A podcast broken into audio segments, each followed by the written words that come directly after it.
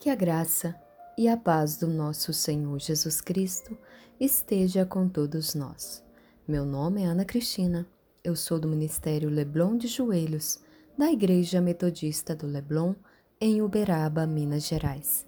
E neste momento eu te convido a orar comigo e a meditar na palavra do Senhor que se encontra no livro de Romanos, capítulo 12, versículo 2 e não vos conformeis com este mundo, mas transformai-vos pela renovação do vosso entendimento, para que experimenteis qual seja a boa, agradável e perfeita vontade de Deus.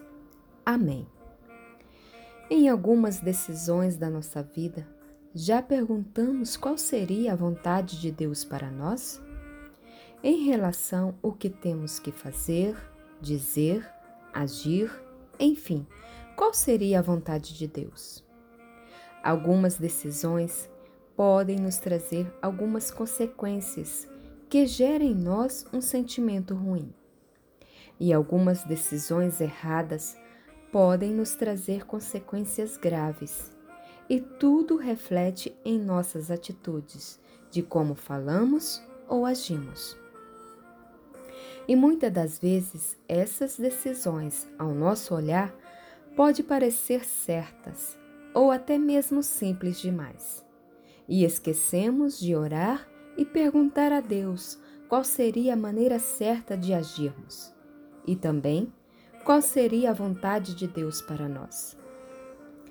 No livro de 1 Timóteo, capítulo 2, versículo 1, a palavra de Deus nos diz assim: Antes de tudo, recomendo que se façam súplicas, orações, intercessões e ações de graças por todos os homens. Nessa palavra, Paulo começa falando sobre a importância da oração.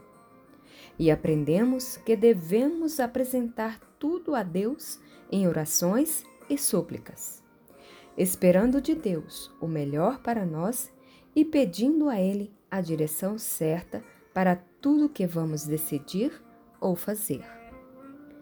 Não podemos deixar que o nosso eu, a nossa autoconfiança em nós mesmos, tome decisões, porque uma decisão errada pode nos colocar em perigo.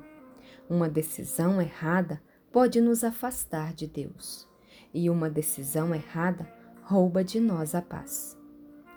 No livro de Provérbios, capítulo 16, versículo 1, a palavra do Senhor nos diz assim: Do homem são as preparações do coração, mas do Senhor a resposta da boca. Deus está nos dizendo nessa palavra que podemos fazer planos ou querer algo naquele momento, mas a resposta certa vem de Sua boca ou em ações que Deus irá nos mostrar. A resposta de Deus tem que ser clara. E quando for clara, mesmo que não concordamos, se queremos viver o melhor dele para nós, temos que obedecer à sua vontade. É melhor ouvir um não de Deus do que colher o fruto ruim de decisões erradas e que nos tira a nossa paz. Os nossos olhos veem o agora mas Deus está vendo o nosso amanhã.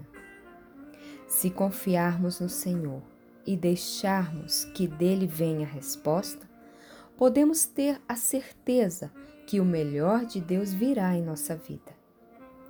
Deus tem controle dos céus e da terra. E Ele tem o controle da nossa história, se crermos e esperarmos o melhor dele para que possamos experimentar qual é a boa, agradável e perfeita vontade de Deus, é importante estarmos sempre conectados com Ele em orações. Deus nos ama e, como um Pai amoroso, Ele nos guarda dos perigos e sempre mostra o seu amor por nós através do seu cuidado e a sua vontade para a nossa vida é sempre perfeita. Amém? Vamos orar? Amém, Jesus. Obrigado, Senhor, por mais um dia em Sua gloriosa presença. Obrigado pelo seu cuidado e amor. Pai amado, nos ajude a sempre esperar o melhor do Senhor para nós, a confiar no seu amor, esse amor inexplicável a qualquer amor humano. Um amor que deu o seu único filho para morrer por nós, para nos salvar. Esse amor que sempre quer o nosso bem. Obrigado, meu Pai.